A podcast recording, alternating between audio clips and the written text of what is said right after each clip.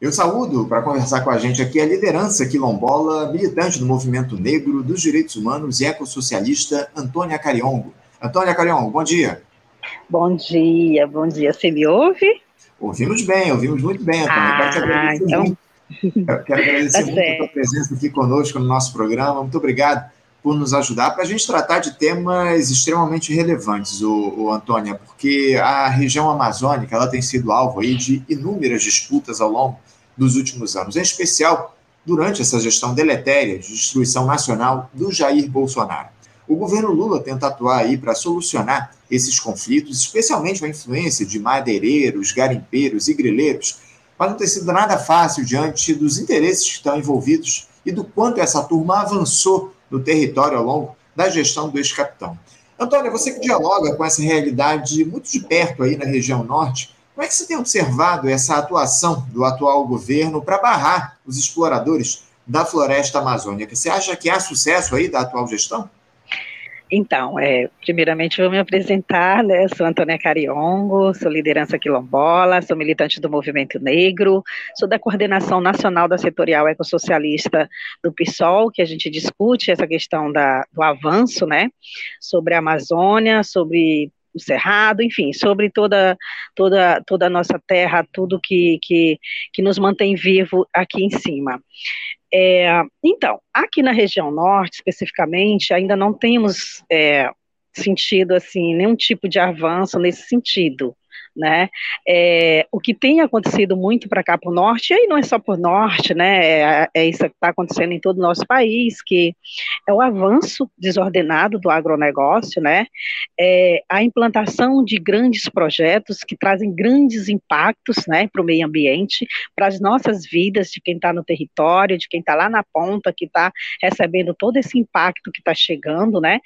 Da, da, da, invasão desses territórios, é, da, do avanço do agronegócio, da soja especificamente, né, é o que tem mais avançado para cima da gente, é o que tem mais destruído, porque a soja em si, ela não está só destruindo o solo, ela destrói o lençol freático, ela polui os rios, os igarapés, ela mata nossas nascentes de água doce, enfim, é uma destruição total, né, então assim, a gente ainda não tem sentido, infelizmente, esse avanço ainda não chegou, né? E se a gente não tiver é, muito bem organizado e com estratégias, a gente talvez vai ter muita dificuldade para tentar barrar todo esse avanço. Aqui no norte, especificamente no, no estado do Maranhão, que é onde eu estou, é, a gente tem lutado muito para conseguir que seja aplicada a Convenção 69 da OIT, né, que é, a, a consulta leve, priva informada, leve a consulta prévia né,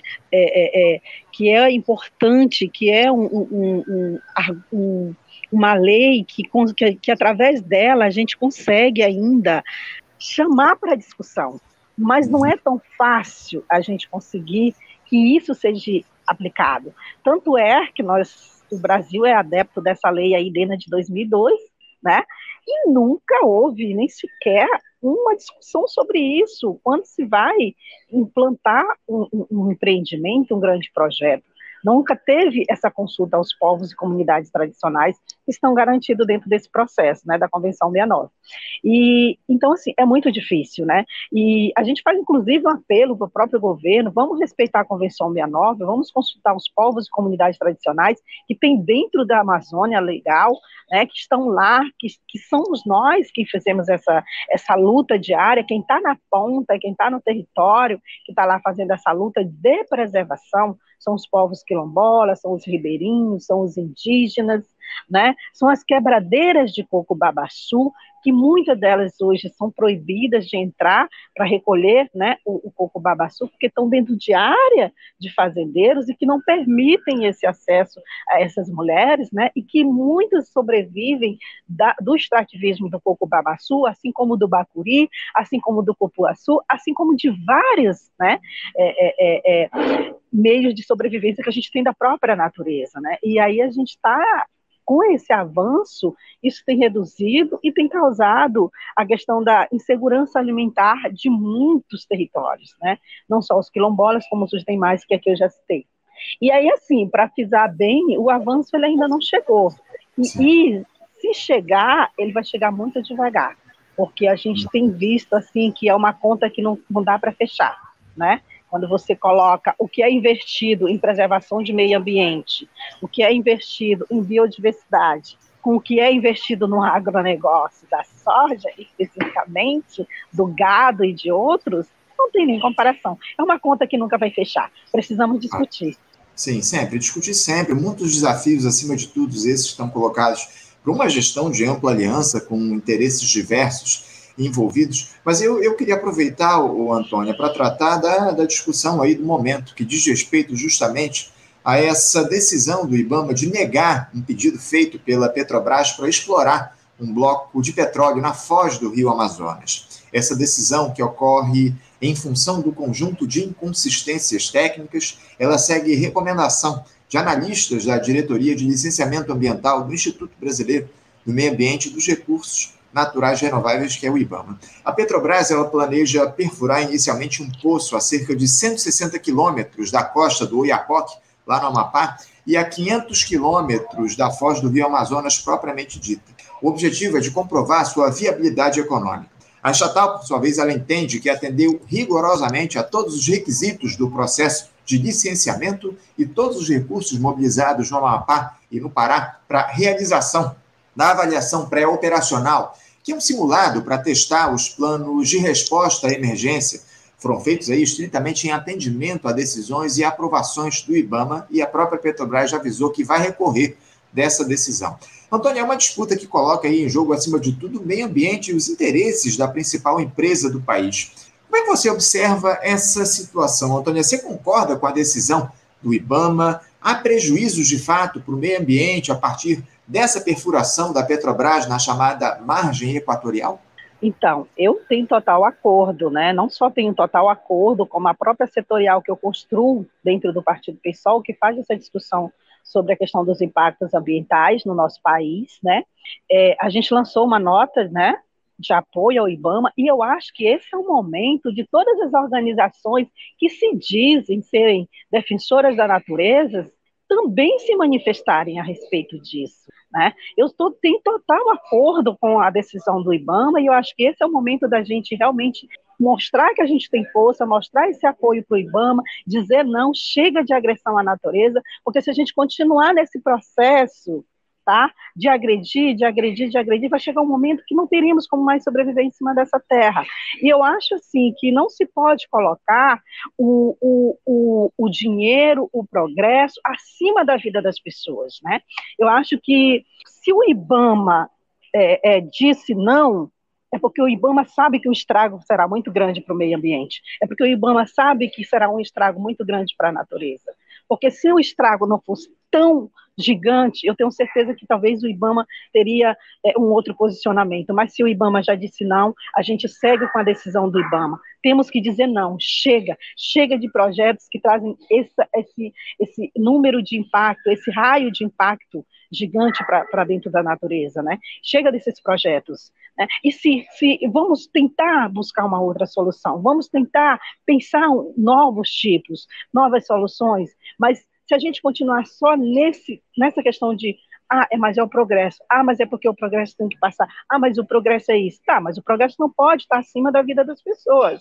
Né? E não só das pessoas, da floresta, das águas, né? da terra porque é dali que a gente sobrevive, né? Então, assim, é, é, eu sou, o nosso posicionamento, né, não só meu enquanto liderança, que estou ali na ponta, que estou dentro do território, que sobrevivo da, da, natureza, que tomo a água do meu próprio quilombo, porque não tenho é, é, é rede de saneamento básico no meu município, e muito menos no meu quilombo, eu uso tudo aquilo dali. E eu, como defensora da natureza, da vida, da terra, eu sou totalmente contra, eu acho que a gente tem que buscar outras formas, outros meios, né, e não continuar nesse formato de progresso, nesse formato de, de, de, de agro, de, de, de, de coisas que, que, que, nossa, que não, gente, não tem condição, a gente precisa parar para pensar, a gente precisa parar para pensar um novo método de progresso para o nosso país, porque esse método que tem avançado, e ele avança assim numa corrida rápida demais, uhum. tem destruído, tem trago muitos prejuízos, e quem sente esse impacto maior somos nós que estamos lá na ponta.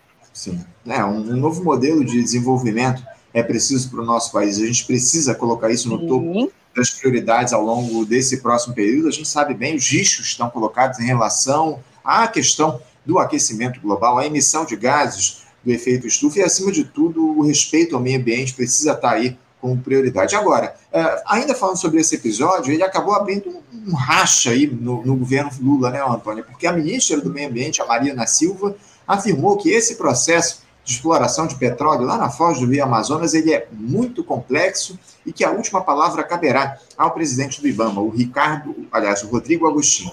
Desde o leilão dessas áreas lá em 2013 até agora, o debate ambiental e da urgência da transição energética, ele acabou ganhando um outro peso dentro e fora do Brasil, obrigando o país a tomar decisões estratégicas em relação a esse tema. A própria Marina Silva disse que a Petrobras abre aspas, tende a apostar em energia renovável, eólica, solar, de biomassa, fecha aspas, seguindo aí o exemplo da China. Você vê aí alguma dicotomia, o, o Antônio, nesse debate entre o respeito ao meio ambiente e a necessidade do Brasil seguir avançando na exploração do petróleo? Porque o próprio parecer técnico que embasou a decisão do IBAMA, ele mostra que seriam necessárias 43 horas para uma embarcação sair da base de operações onde ficariam os navios em caso de vazamento em Belém do Pará, é, até 830 quilômetros do local desse poço seria construído aí pela Petrobras em frente ao Oiapoque. Ou seja, é algo que precisa ser tratado com muito cuidado para que a gente não tenha mais uma tragédia ambiental no nosso país, né, Antônio? Isso, e que a gente já teve tantas, né, né, Anderson, nesse, nesse mesmo, nessa proporção da questão do petróleo. Então, eu, eu eu sou de total acordo assim com o pensamento da Marina. Eu acho que a gente tem muitas formas e o Brasil é um país que ele é muito diverso, né? Então, como a gente volta a falar, precisamos pensar no novo modelo, porque esse modelo não dá mais, uhum. né? A gente sabe que quando acontece um, um incidente, né, nessas empresas petroleiras, a gente tem um, um, um impacto na natureza gigante, né? dos nossos, do nosso oceano, dos nossos peixes. E a gente precisa pensar, temos que começar a pensar. A energia solar, eu acho que, por mais que talvez alguém diga, ah, mas é uma, uma forma bem cara, né? Eu, já tentei pensar isso para minha comunidade, mas infelizmente a gente ainda não dispõe de recursos para isso. Mas eu sou muito a favor da energia solar, porque você pode instalar uma, uma, uma placa daquela em cima de um telhado e você consegue captar energia. Né? Então, assim, não é difícil. Por que, que a gente tem que sempre ir pelo caminho, eu diria assim, mais que vai gerar mais? Para quem uhum. que vai uhum. gerar mais esse lucro, né? Pelo caminho do maior lucro, né? Por quê? Por quê? Que, que, que o lucro ele está sempre acima de qualquer situação, né? Acima da vida das pessoas, acima do meio ambiente, acima da floresta, acima das águas, acima dos animais, que nós temos uma diversidade tão bonita e tão linda no nosso país. O Brasil é um país tão maravilhoso, mas a gente está perdendo muito do nosso país. Né? E a gente está perdendo por conta disso, porque não se quer pensar no formato, né? Que respeita a natureza, que respeita o meio ambiente, que respeita a vida das pessoas. A gente a, a, prefere se pensar no formato que gera muito lucro e que esse lucro vai chegar mais rápido. Mas esse uhum. lucro vai chegar para quem, né? Para quem que vai chegar esse lucro? Eu sempre faço esse questionamento assim, Anderson, porque a gente que está na ponta é muito difícil chegar à política pública. Né? Você vê, o meu quilombo tem mais de 200 anos de existência. Nós não temos saneamento básico, nós não temos água potável para beber. Nós ainda bebemos água de poço Cacibão. Sim. Entendeu? E que no verão não dá para abastecer a comunidade e a gente tem que comprar água de beber. Você está entendendo? Então, para onde vai tanto lucro? Então, por que, que vamos continuar pensando no formato que gera mais lucro com mais rapidez? Para onde que está indo esse lucro? Porque não está indo para estar sendo impactado por esses grandes projetos, por esses grandes empreendimentos, por essa agressão todinha que está acontecendo com a nossa natureza, com o nosso meio ambiente, né? Então, vamos pensar num, num outro método, uma outra metodologia. Em relação ao governo, eu sou muito sincera, Anderson, em relação ao governo. Fiz campanha para o atual governo, Claro, gente, não tinha como a gente permitir continuar com aquele genocida, na presidência da República. Né? Fizemos o nosso papel enquanto eleitor, enquanto cidadão, fizemos o nosso papel. Mas eu, eu sou uma pessoa que critico sempre o governo do PT por uma pauta que ela não avança, que é a pauta da questão da demarcação das terras, dos territórios, quilombolas, indígenas, entendeu? Das comunidades tradicionais. Essa é uma pauta que não avançou no primeiro governo do PT e, e eu, tenho sérias dúvidas se vai avançar agora. Enquanto essa pauta não avançar, Anderson, a gente vai continuar tendo avanço do agronegócio para cima das nossas comunidades, porque nós não temos título de terra para brigar por ela, para preservar ela, entendeu? Vai sempre chegar um grileiro dizendo que é dono, entendeu? E a gente vai estar sempre em conflito e pessoas vão estar morrendo, pessoas vão estar ameaçadas de morte, como eu, entendeu? No, no, Maranhão, no território que eu moro, porque a gente faz essa briga, porque a gente está lá na linha de frente, enfrentando o agronegócio, enfrentando os fazendeiros, enfrentando o grileiro de terra, enfrentando empresas privadas, né? É uma, é uma uhum. luta muito desigual dentro desse sistema, né? Então, assim, o governo PT precisa pensar. Não vamos só viver em um governo que tem um discurso, né? Que, que vive de discurso de esquerda. Temos que aplicar, temos que aplicar vamos aplicar. O que, que é melhor para o nosso país? Por mais que seja um pouco mais difícil, né, buscar o melhor, mas vamos tentar buscar o melhor e não ir sempre pelo lucro, porque senão a gente vai estar acima da vida das pessoas. Sem dúvida, sem dúvida. Acima de tudo, como você coloca, a gente precisa trazer esse, esse tema do respeito ao meio ambiente, da vida das pessoas, e eu tenho lá minhas dúvidas, sinceramente, Antônio, se essa gestão de ampla aliança que contempla, como a gente citou aqui, uma série de interesses, ela vai dialogar com esses dramas que estão colocados no nosso país. Para a gente encerrar aqui o nosso papo, o Antônia, a Polícia Federal indiciou o ex-presidente da FUNAI, que é a Fundação Nacional dos Povos Indígenas, o Marcelo Xavier, durante a gestão Bolsonaro, ele, por homicídio com dolo eventual, naquele caso do assassinato do higienista Bruno Pereira e do jornalista Dom Phillips. A PF alega que Xavier, inclusive por ser policial, ele tinha conhecimento da realidade, dos riscos que viviam as pessoas que atuavam lá no Vale do Javari e sabia que um ataque poderia acontecer, mas não agiu diante dessa situação. Esse indiciamento cita o desmonte da FUNAI, a perseguição a Bruno quando este era da fundação, também o pedido de socorro dos servidores do Javari desde 2019, que nunca foi atendido, e uma ação civil pública que demandava que fossem aplicadas medidas de segurança naquela região, mas para a qual não foi dado segmento. A polícia ainda indiciou Alcir Amaral, também agente da APF, que era um dos homens de confiança de Xavier. Ex-coordenador geral de monitoramento territorial, ele chegou a assumir como presidente substituto da entidade em 2019, na época do assassinato do indigenista Maxiel Pereira dos Santos. Era no mínimo, era o mínimo, né, Antônia, diante de um quadro grave como esse, depois desse horror que foram os assassinatos do Dom Phipps e do Bruno Pereira, esses indiciamentos. O que é que, se, o que, é que sinaliza na tua avaliação, o, Antônia, essa medida em relação ao ex-presidente da FUNAI na gestão Bolsonaro? Foi uma ação correta, né? Mas é uma outra situação que precisamos avançar muito no nosso país, viu, Anderson? É a questão da proteção a defensores e defensoras dos direitos humanos, a defensores e defensoras da floresta, né? Precisamos avançar nessa pauta. Hoje, o nosso país é um dos países que mata muitos defensores de direitos humanos. Né? Nós não temos programas de proteção capazes de nos proteger. Precisamos avançar nisso também, né? porque estamos vulneráveis. Né? Não é só tirar um defensor do seu território e isolar ele em um ambiente. Não, ele uhum. precisa comer, ele precisa beber, ele tem filho, né? E os nossos programas de proteção, infelizmente, não conseguem dar nem sequer conta de proteger esses defensores. Né? Então, assim, o dever do Estado, lógico, né? o dever do governo, manter essas pessoas vivas e não isolá-las. Né? E, assim, é, foi, foi uma ação correta né? em, em, em esse indiciar, né? mas precisamos não só indiciar quem matou Bruno e Dom, e as lideranças quilombolas que foram assassinadas nesse país? E as lideranças quilombolas que foram assassinadas no Maranhão? De onde é o atual ministro da Justiça? Espero que o ministro da Justiça esteja na entrevista em algum momento da vida dele né?